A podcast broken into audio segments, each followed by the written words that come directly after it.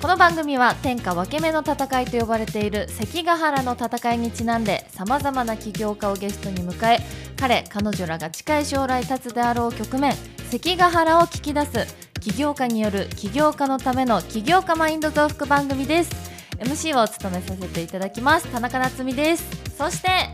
ミニマリストの渋です。お願いしますよろしくお願いします。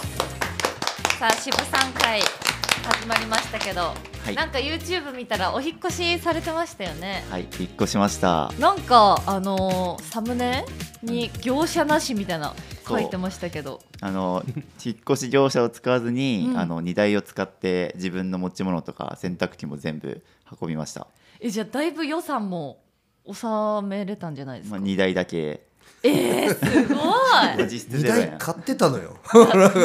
かいないですよね買うんすねいや、そこ買うんだって 言ってくれれば、うちいっぱいあるのに。で、あのあれはこだわりがあって、ディレクターの龍之介です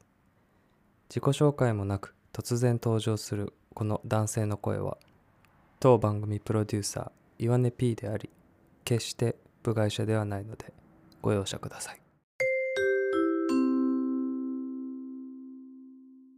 実質二ゼロ台円。買ってたのよ。 なん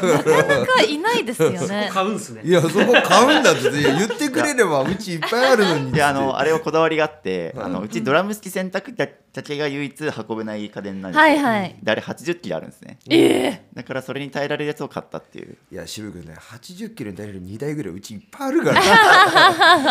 でうちの400キロもらえてるんですよ。すすごいなセルフで運んでる人初めて見ましたよなんかシュールな絵でしたよね YouTube いやいや見。た見た、俺も。ガタガタ押して途中なんかダウンサギこうぶつかって何回も物を落として壊しましたし引っ越ししようかなって思ったきっかけは何なんですかえ場所に飽きたええ場所に飽きてなんか引っ越したいなと思って、うんうんでもせっかくこんだけ物少ないのになんかもう同じ家に3年8ヶ月ぐらい住んでたからあ結構い、長いですねうん、だったら引っ越そうと思ってでも今年の家ももう1年しか住まないって決めました、 ええーー、え契約2年とかじゃないんですか、まあ、契約2年なんですけどもう途中でう解わ約もうして期間もミニマリストしてる やん短めに行くやん憧れるミニマリストの真髄ですね。確かいやにほんとでも引っ越しそんなに好きじゃない人結構多いけどそこはストレスとは感じないんですかいやむしろ楽しいめっちゃ。へやっえぱ周辺環境変わったらなんかこうんうんうスーパーで買う食材とか立ち寄り確かに飲食店変わるからそれが刺激的ですごい楽しいからへー旅行をしてる感覚かな新しいお家はどういう感じになったんですか前のお家と比べてえっとめっちゃ広くなりましたおおいいじじゃないですか見たよ、もう生きてえ、本当。 え間取りはざっくり間取りはまあ 1K なんですけど一部屋が広いから30平米ぐらいええ割とめちゃくちゃ広いですねまあ今取ってる部屋ぐらいあんのかなでも渋さんの場合40平米ぐらいに見えるってことですよね物がないからそう物が少なくて部屋が広いからなんかこう美術館とかアトリエみたいなちょっうんうとんガランとした空間に住みたいなと思って、すごっなるほど今度飲み会しましょう。えやりましう。ょうぜ打ひち上げに使っていいです かあぜひもうなんか逆に、あの物そのままで広い家引っ越したから、結構寂しくて人がいないとちょっと寂しくて そうちょっ空間がね広くなっただけですもん ねとそうガラーンとして寂しいからちょっと来てえほしでいもへ部屋が広くなった分ちょっと家具増やそうかなとは思わないんですかいやこのまま行きたいんですよそれでへえ増やそしこたは違うらんだやっぱりこう広い空間の中に物がポツってあったらすごいそれが目立つじゃないですか、うんうんそれがかっこいいなみたいなはたくさん置いちゃったら濁っちゃうんで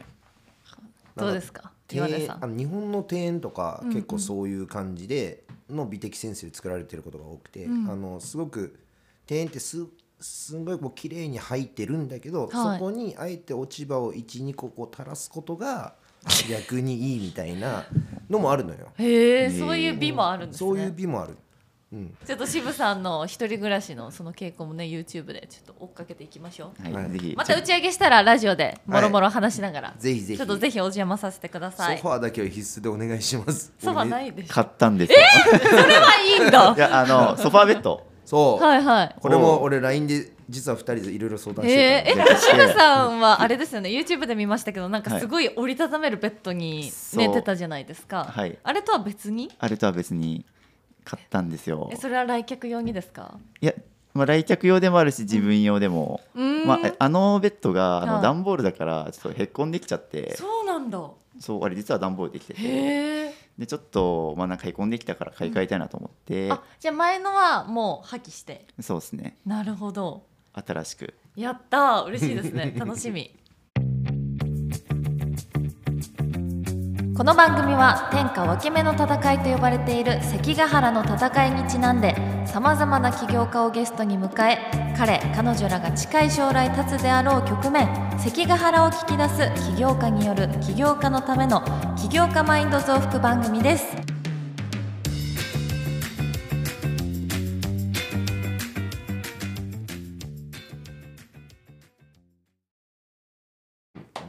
電子レンジは見えない押し入れに入れてるってい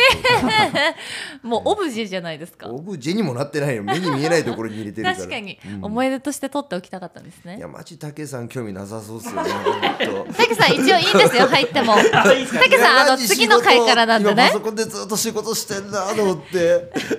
ごめんなさいちょっと僕が突っ込んだからわざわざパソコンちょっと折りたたんでくれていや早くあのあのさんの話が聞きたいな。いやいや確かにいやい確かにそうなんか次の今回のゲストはたけさんもなんかご縁のあるそう親しい方みたいなのですご縁がある方なんねですすいませんオープニング長午前中の々初めてだって緊張してる。そうそうそうそう。いつも大体よ余談の話が合わないので。とじゃあもうねちょっと喋っていただいてますけど自己紹介お願いしてもよろしいですかはい。株式会社ペコフリーの川波達夫です。よろしくお願いしおます。願いしおま願いすします川波さんにお越しいただきました川波さんは、えー、会社はどのような事業をなさってるんですかはい、えー IT 系なんですけれども、はいえー学校用専用の、えー、とお弁当出前アプリの開発を、えーそして運営をしております。初めて聞きましたはい詳しく聞いてもいいですかはい、えーまあ私たちのサービスはですね、はいえっ、と学校が導入すれば、うん生徒全員が、えー食事が自由に頼めるというそういった出前のアプリケーションになっていて、うん基本高校生だとか、まあ、大学生とかもあると思うんですけどその高校生が、えー学校の中ではい自分が食べたいものを選択をして UberEats のように学校に届く、あーそういったサービスですめちゃくちゃ夢のようなアプリなんですけどそうですねなんか私たちの時代はこう、こそこそ、うんあのピザ頼むやつがいたりとかしていやいやいいやいややいやいやいや本当に高校の時に結構悪いで すねでいや先生にめちゃくちゃ怒られるっていうとこまでがセットなんですよそれで夏美がそれ中学校高校とかで高校で。高校高校かってびっいくうりしたそういう男の子たちとかいて、うん怒られるとこまでセットだったんですよ、やっぱ外部の人が入るとかがダメあだあったそんうで、やね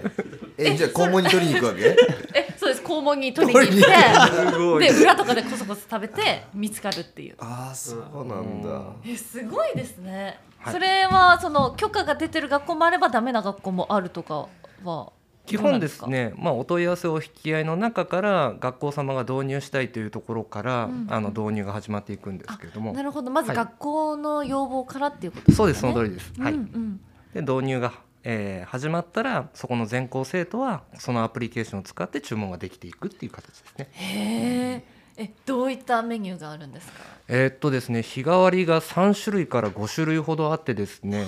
で基本毎日その学生の高校生だったり小学生の専用のバランスメニューが、うんえー毎日日替わりで、えー製造されてるんですけど、はい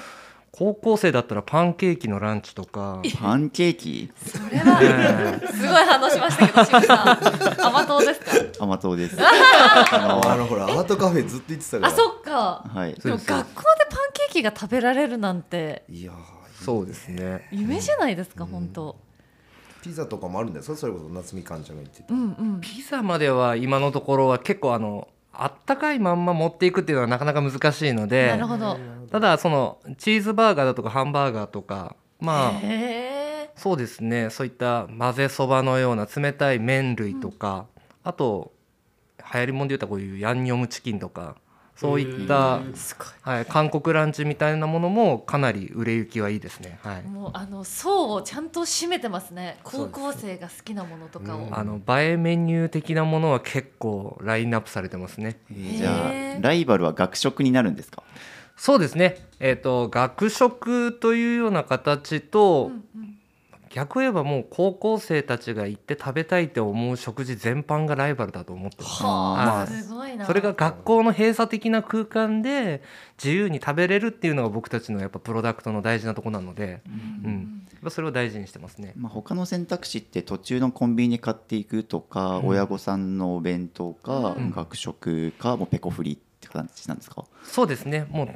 今基本その4本立てと思ってますでやっぱその中で一番大事なのがこの私たちはこう手弁当をはい。どうにかこう、えー保護者さんが今共働きでうんあの働く方たちが多いのでその手弁当に代わる食事にしたいっていう部分も一つのサービスの中にあるのでなのでこのお弁当っていうのは先ほど言ったヤンニョムチキンとかパンケーキもあるんですけど、うんこれを管理栄養士が一一応献立で立てて、基本高校生に必要なバランスの、えーカロリーだとか栄養素が入ってるようにしてるので、まあ、そこの部分を、まあ、できるだけこう代替えしていこうっていうのに必死にやってます。うんコンじゃビニよりもちょっとあの栄養価が高くとかはあ、そこいいですね。ちゃんと健康面も考えてもらえて。しかも親御さんも朝起きてお弁当を作る手間を省けるからすごい楽ですよね、そうですねお値段はおいくらぐらいなんですか大 体。もうこれがちょっとなかなかな金額でですねおー 今は1食350円からお500円ーというだってそっちですね。千円1000円ぐらいあうんーなんかウーバーイーツってやっぱりその値段と、うんその配達してもらう値段がプラスだったりとかで、うちょっとやっぱ高いなっていう配達系はそういうイメージだったんですけど、もうやかっぱなロりットがでかくなるからですかその学校単体に持っていくからすごい基本そういったウーバーイーツっていうのは1商品に1物流なのでその分1,000円2,000円ってしてしまうんですけど、はい私たちは学校導入するので200人300人と注文されることで物流コストをなくして、うんその分安価な金額で提供できるように提供してますそれこそコンビニとかで買うより安く済みそうじゃないですか。もう全くその通りで実は、えっと高校生がお昼にコンビニで、えっと使用する金額っていうのって750円平均なんですよ、えーあーそっかコンビニ弁当も高いっすよね高いしやっぱ高校生男子とかだとめちゃ食うしねそれそうですねプラスいろいろ買ったりすカッるんプラーメンとかで食べれないですもんね食べ食べれないんですよなのでおにぎり三つ買ったりとか、んそうですチキン買うとそんぐらいいきますよねしかもそれって温かい弁当ですよねそうですそうですそうですすごい、えーコンビそニの金額ねで食べれるのか、もともと僕ちょっとホームページ見てて、はい一食450円って伺ってたんですけど、い安くなってますよね。そうですねもう基本さまざまなそういった当日のメニューとか、まあ、前日しか、えー注文できないメニューっていうふうに幅をちょっと広げてまして、うんえーちょっと小盛りの女性メニューは350円だったりうんはい。 450円の、まあ、スタンダードで特盛りだったら500円とかオプションでどんどん追加ができるあのあー、食べでたい量で調整できるんです。そうですその通りです。へーうんあじゃあその生徒によって金額も変わるよってことですかえっと、そうですね商品によって変わっていくって感じですねうー。んもう日替わりが350円と450円と500円で、はいそこから選んでいくっていう形はあそう自分で選択できるっていうのもすごい楽しいですよね。ねえなんかな何個かごめんなさいちょっと質問が浮かんであどうぞ どうぞすみませんまた 外部から入ってきはい、岩根さん。どうぞただどけうどぞ。さ超嫌そうな顔するやめても岩根君ほんとどうぞいや人の話聞くとさじ疑問がめちゃくちゃ生まれてくるんだいけやどでも、まずさっきのあのその競合はねその食べたいそのファーストフードだったりそのレストランだったりがとかコンビニがっていうふうになって、逆にその僕ら世代のその特に僕高校の時はあのばあちゃんとかあの母親からあの弁当作ってもらってたんですけど、その機会が減るっていうその思い出が減るっていうとこに関してはちょっと寂しさを僕感じちゃったりとかしたんですけど、その点ってどんなふうに考えたらどこそこはもう切り捨てて考えるのかなどうなんだろうとか思って。あのー私もあの3人の子供がいて保護者の立場なんですけど、あの手弁当っていうものをなくしていくっていうのはすごく寂しいじゃないですか。うんはいやはり母親が、えっと作ったあの手弁当をっていうのは、うんあやっぱりこう思い出に残ってますし、そこの部分はなくしてほしくないと思う中の部分があるので私たちこのペコフリーっていう名前ってお腹がペコペコで自由に食事をっていう形なので、うん基本注文するかしないかは自由なんですね。あなるほあどそうなんです。そこも選択できるんですね。そうですそうです。給食風に考えてたけどそうじゃないんだそうなんです。そうじゃないんでなるす。実はそこの部分でポイントを購入していただいて、はい。月曜日と金曜日は頼みますよという形で注文ができるそういった仕組みなので、うんうん火曜日と水曜日はちょっと忙しいから手弁当作れないからこの時はお弁当食べておいてっていう形でうん注文ができるように、うんであとの月曜金曜はお母さんの手弁当をみたいな形がへーやっぱ大事かなと僕は思ってますどうですか素晴らしいですいよやーこれはいいねいや何も言えなくなっいちゃやう何も言えないいや本当にいやいやいやあのうちの母親とかもばあちゃんはねすごい孫のこと思ってめっちゃ、うんでも僕が高校1年の時に亡くなって、はいでそっからは母親が作ってくれたんですけど、うんやっぱ高校時代って母親とも喧嘩するじゃないですか自我がとっても芽生確えか始めにるお母さんのお弁当が嫌になる時期って多そう分あ男るのし子結構ありますよねあ恥るずかしいとかその僕の嫌いな人参を絶対入れるみたいなあるし 喧嘩してる時はマジであのなんだろうおかずとか入れてくんねえみたいなこともある、なんかそこがもっとなんか人間関係よく逆に良くなるなっていうのが今聞いて思いましたそうですねいやプラス僕はちょっと母子家庭だったので、んうんあの手弁当とかそういうものはちょっと母親が忙しくて作れなかったんですけど、同じものをみんなで食べるっていうのって給食の一番いいところだったりするじゃないですそかうですねあの同じものをみんなでワイワイ食べるっていう、そういったところも、まあ、スペシャルメニューとかを出しながら、まあ、全校生徒が時には食べれるとか、うんそういった部分でこう、まあ、学校の楽しさをもっと盛り上げてあげれたらいいなっていうふうには、えなるーほ考どえてます。うんうん今ってどれくらいの学校に導入してるんですかえっと、今がですね今期4月で300施設、えー、300校をどう、多いえー突破しましたえー、それす福ご岡いね以外そうですですもよう今ね全国に、はい、行かせていただいてますはすあごそう全国のいやマジ質問何個か浮かんだのの一つ 一つがあの福岡はね分かるんですよ地元なんで、うんうんはいだから例えばどっかのなんとかセンターとかと組むとかその料理屋さんと組むとかでできると思うんですけど全国の前でどういうふうにやるんだろうと思ってそうですねえっとまず私たちこのサービス始めてからですねもう全国の、えっと、学校さんからお問い合わせと引き合いでどんどん来るんですけどじゃあこれをどうするかっていうと私たちこのサービスプラットフォーマーなんですね。なので基本、えーそのお問い合わせのある、えー東京の学校さんから来ましたらその近隣の産業給食って呼ばれる給食産業さんに、えー私たちのペコフリーのお弁当を製造していただくことを、えー委託するんですね。うんうん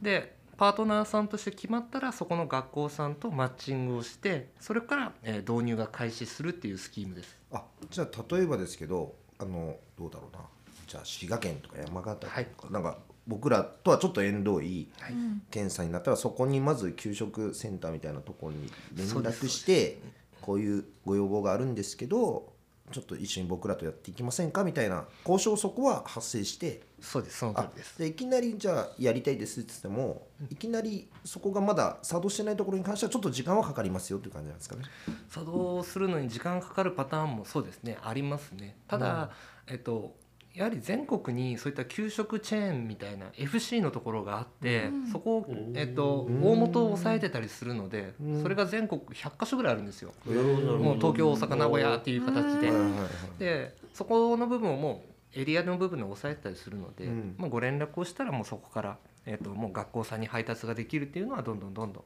導入ができるようにはしてますやばいえー、金目さんって今いくつでしたっけいや39歳ですおいえ見えない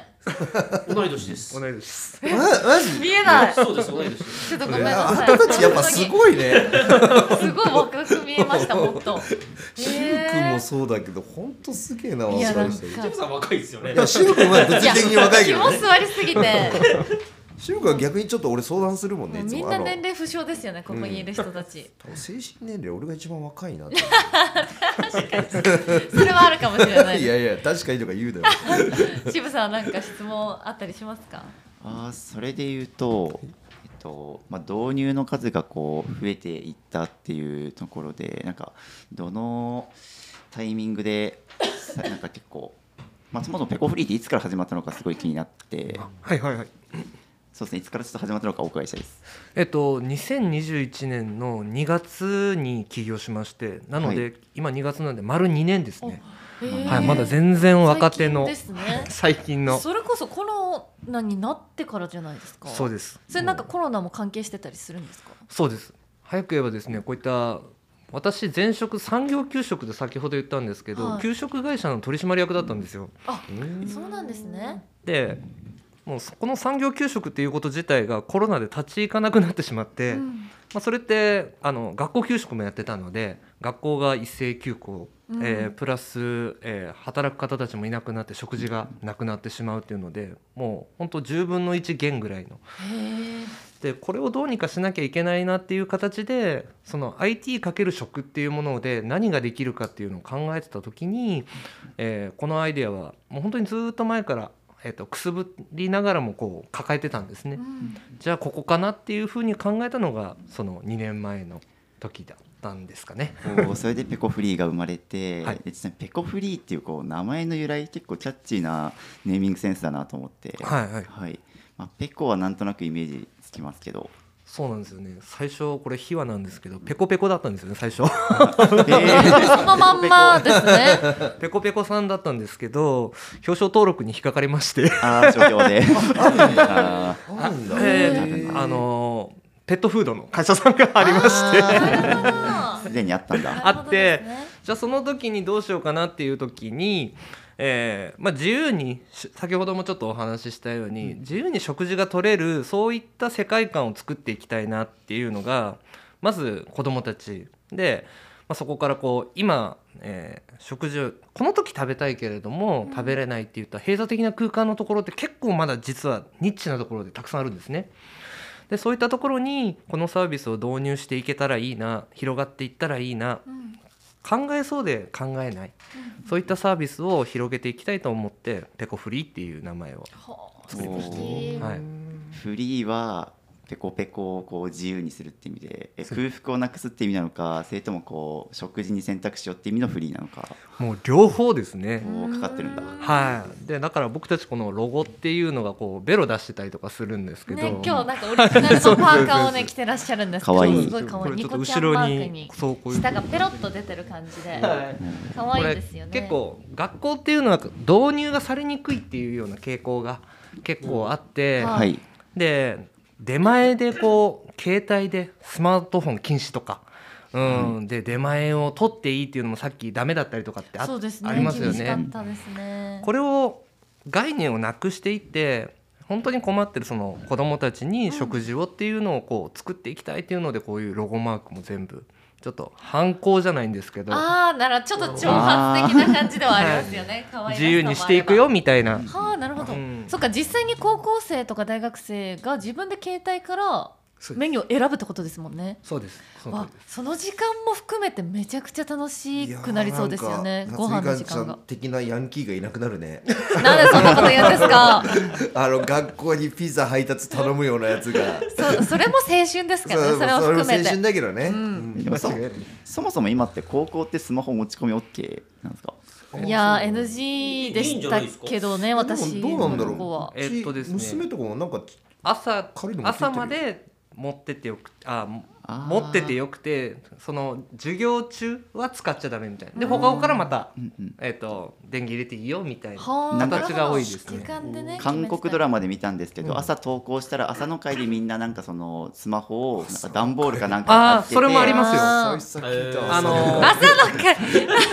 朝礼とかじゃないんですありますあります朝の会可愛いですね見たななるほど預ける学校もあれあばーなありるまほどすあります、うんじゃあ朝行くまでにスマホでこう食べたいものを注文して食べるって感じなんですねそうですねそれと今、えー小中高とタブレットを配布されてるんですよ、あーそっかもうそうだもんそうなんですそよう ICT 教育でもう皆さん持ってるんでそれで注文ができるっ確かてにいう携帯じゃなくていいんだもんもうそうですそれが授業だった皆さん持ってるかんでらちなみに専用のアプリとか使うんですかえっと私たちはですね LINE を通して注文ができるような形になってるんですよ、ああ LINE 登録してそうです便利ミニアプリで登録してるので基本やっぱ日本の95%がもう皆さん LINE 使ってるじゃないですか、うんうんはいなので保護者さんも生徒も絶対にそこを触るので、確かに変にダウンロードさせるよりも導入がここの部分のハードルが下がるんですうわ考ーえ安とる心ねだななん かありがとうございなんかもうもう一回学生やりたいもんこのやり話たいいや聞いこういうのて聞くとやりたないんかすごい惜しい時代に生まれたなと思ってもうちょっと若かったらと思っみてかんちゃんが思うぐらいだったら俺た ち本当思ってるよ本当夢みたいケな話ですよさんとか俺とかねえ本当いやそうですうね、ん、がまあ、学食売店ですよねそうそうそでうすでもね。売店でもウキウキしたじでゃなもい売ですか店競争私に勝つこといがやまずそううんそうなんですよね、まあ、3年生はそう買えるんですけどそう1 3年生なんですよね年生がそう無理じゃないですかそう3年生から後ろから「おい」っつって買ってくれって言われて、うん、たちえ一番ワクワクしたメニュー何でした売店っていうか学食学食僕学食はあの補助食品だったんであのちゃんと僕弁当があったんであのへえ母親が必ず弁当作ってくれてて、うんそれじゃ足んないんで弁当箱2つ持ってるうんのに野球部だったん足りで、なさそう足りない全然足りないんでだからそれでお小遣いで買う焼きそばパンかもしくは高菜弁当、へえまああでもシンまプあ、ル熊本だったんで高菜弁当はもう本当美味しいんですよへえいいですまねあ近くの弁当屋さん作ってくれててあじゃあ割と本格的なでそのそこの弁当屋さんがラーメン屋さんもやってて僕のあの帰り道にあったんで、うん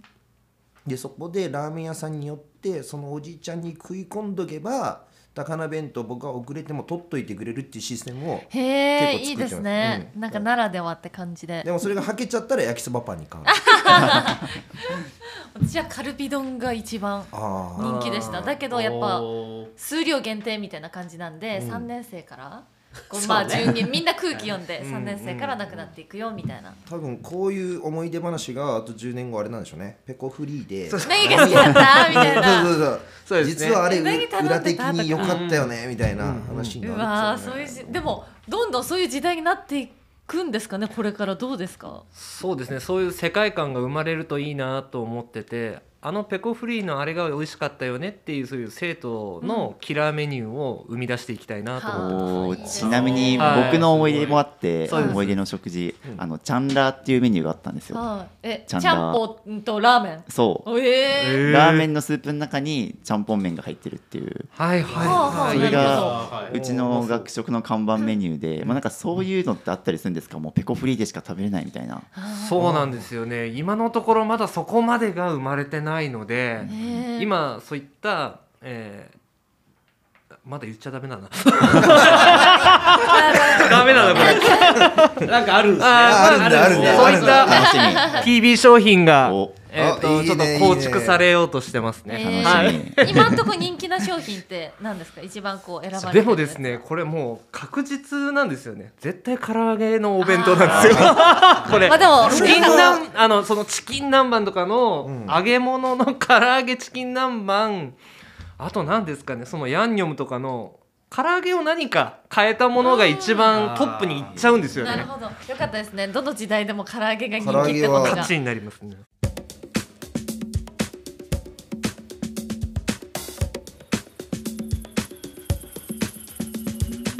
なんか私たちの時代はこうこそこそあのピザ頼むやつがいたりとかして、いやいやいや、本当に本当に結構悪いですねで先生にめちゃくちゃ怒られるっていうとこまでがセットなんですよ。じゃあですねあの番組の冒頭の説明でもあったようにこの番組ではゲストの方々のこれから起こるであろう天下分け目の戦い関ヶ原をお聞きしているんですがどこを超えれば成功と言えるのかもしくはどこを目指すのかそのために乗り越えなきゃいけない点はどこか、えー川波さんの関ヶ原を教えていただいてもよろしいでしょうか。はい、えー日本47都道府県制覇を掲げてますほうお分かりやすいちょっとツアーみたいな全国ツアーみたいなタイトルですけどや動物が本当に好きですはい HKT さすっぱがに47都道府県がはいは正い規間違いいなそっいちなんそっだちかちょっとアーティスト桃鉄僕ら桃鉄ですから桃鉄ねいや俺もちょっとそっち思っちゃったちなみ信長の野望とかにも今ってどんくらいの県を制覇してるんですえっかと今17県ですかねあでもはい多いですよねすごい17いや県東京大阪もう入ってるんですかはい入ってますああなるほどもう、えー北はだから北海道ぐらいまでは、えー、と始ま始まっていこうとしてますね、じゃあ次征服しようと思ってる国はどこですか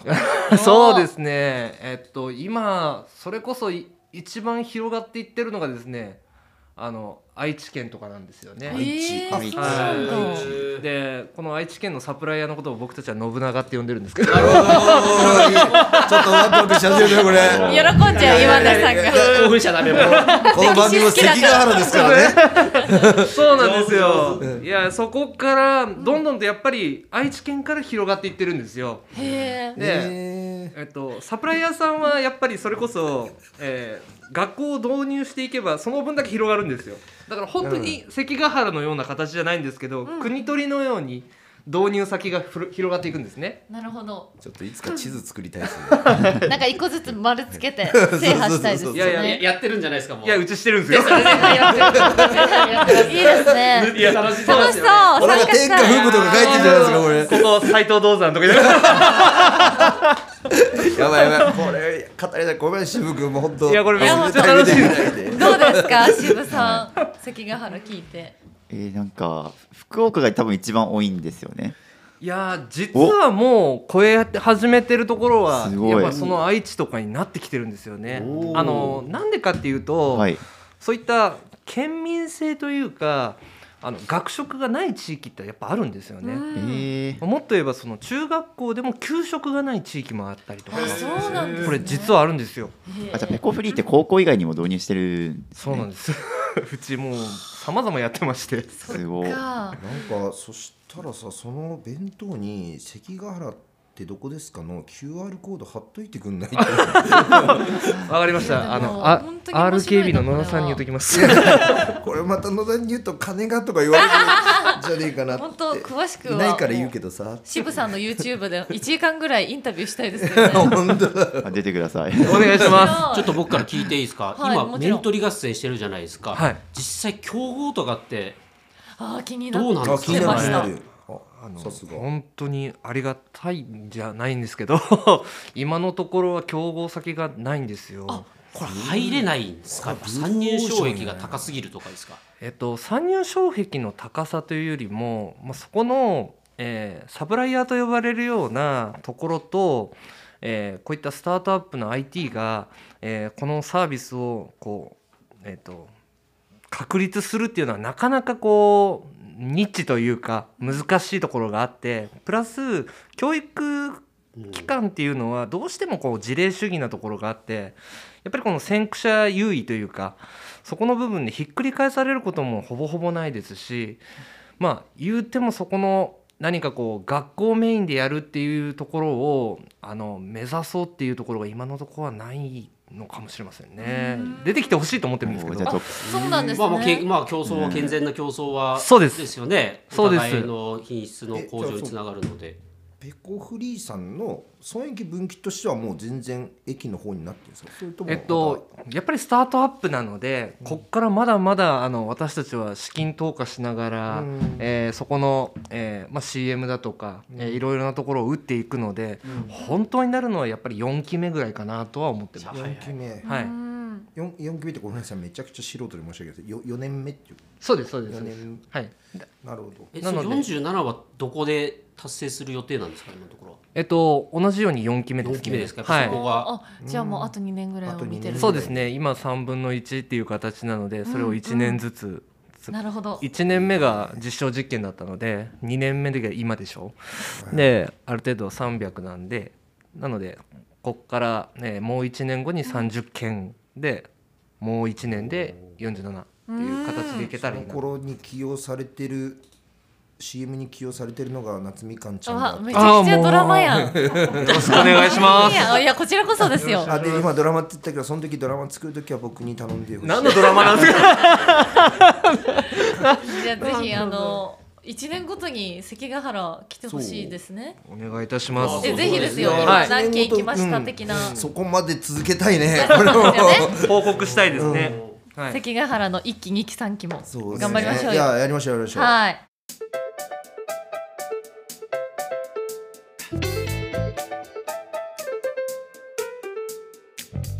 関ヶ原ってどこですか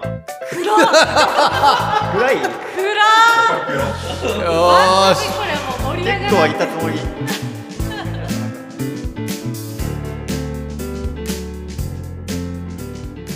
はいさあは川波さん今回の収録いかがでしたかめちゃくちゃ楽しかったです。ここちらこそですよね、うん本当に楽しいお話聞かせていただきまし面白たかあっりがとうございますそしてなんかお知らせとかあればと思うんですがお知らせっていうお知らせはないんですけれども、はいまあ、私たち、えっと、このペコフリーを、えっと、始めて2年目ぐらいなんですが、まあ、あの SNS、えっと、Twitter、えー、Instagram また、えー、Facebook はまあ全然してないので あのインスタツイッターのフォローをしていただけたらと思いますはい、はいそれはもうたけさんの方からも飛べるんですかね多分やり取りよくしてはいるもうであしの、ょうかはい僕らのイチャイチャを。あわかりましたはい。それは僕のインスタツイッターですけどねあの公式の方を使っていただいてそうですねペコフリーでペペコフリーでお願いいたし出てまきすかねぜひ川波さんのあのプライベートアカウントの方もフォはいよろしロくーよろしくお願いしますちなみになんか渋君もあれ本が重そこで版 いやごおめん今はい見てて渋さんあかかりましたおあおのお手ぶらで生きるという本出してまして買ったよ俺もありかがっとこういいタイトルがもうかっこいいですでまあ、それ実はもう5年前の本なんですけど、は先日重版かかりまして、うんでしかもそれがなんか限定ブックカバーバージョンっていうのでなんか、はいはいもそうなんだそうなんですよ5年目にしてもともと白黒モノトーンの表紙だったんですけど、うん今蔦屋さんに、えっと、限定ブックカバーでまあなんかミントグリーンみたいなちょっと、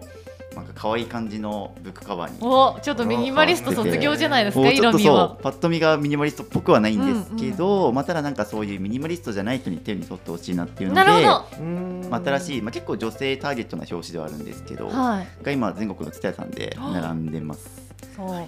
た蔦屋にはあれですよねお洋服も売ってるって言ってませんであーしたそうです僕が着てる服とかいアパレルブランドもやってるので、はい、えーぜひ気になる方は LL も作ってよ LL あ作りますあお願いしますあ L までしかねえなと 思特って注です よ特注 LL お願いしたいなと思ってはい皆さんもろもろチェックよろしくお願いしますということで今回のゲストは株式会社ペコフリーの川波さんにお越しいただきましたありがとうございましたありがとうございますさあこの番組ではお便りを募集しております番組の感想企業家の方への質問自分の関ヶ原はここになりそうなどなどハッシュタグ関どこをつけてツイートしてくださいそしてこの番組を少しでも気に入っていただけた方はアプリ内共有ボタンにて SNS での拡散の方よろしくお願いします今回のサブ MC はミニマリストの渋でしたと田中夏実でしたまたお楽しみに